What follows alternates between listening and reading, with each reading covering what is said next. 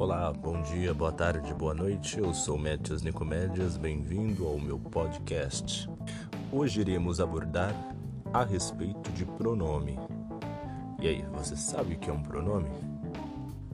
Pronome é a palavra variável que substitui ou acompanha o substantivo relacionando a pessoa do discurso.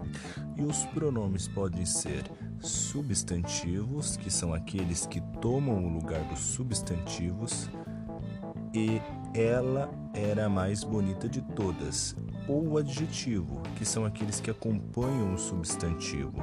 Minha bicicleta quebrou. São um dos exemplos. Bom, e a classificação dos pronomes são de seis tipos. O primeiro é o pronomes pessoais, que são aqueles que substituem o substantivo indicando as pessoas do discurso, conforme a gente já disse. Tem os pronomes possessivos, que são aqueles que indicam a posse de algo estabelecendo uma relação entre o possuidor e as coisas possuídas. E o pronome demonstrativo são aqueles que indicam a posição de um ser no espaço ou no tempo em relação às pessoas do discurso.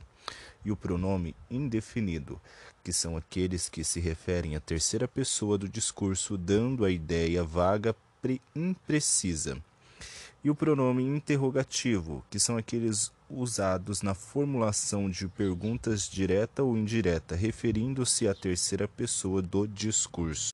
E o último pronome é o pronome relativo, que são aqueles que representam nomes já mencionados com os quais se relacionam.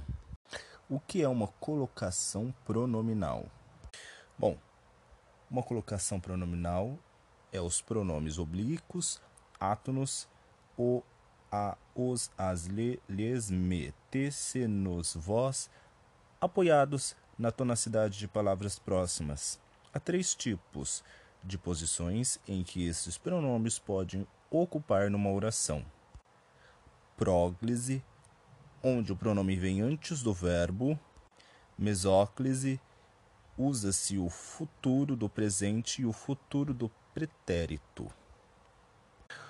E a English, que é um pronome oblíquo átono, que é empregado nos casos onde acrescenta-se o me, lhe e o te no final de cada verbo, de cada palavra.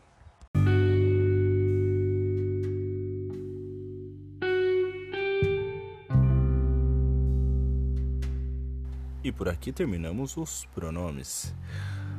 Eu agradeço a sua presença e a sua paciência também.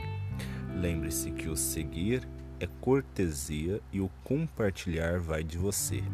Obrigado por tudo, me sigam nas redes sociais e também não deixe de conferir os próximos podcasts.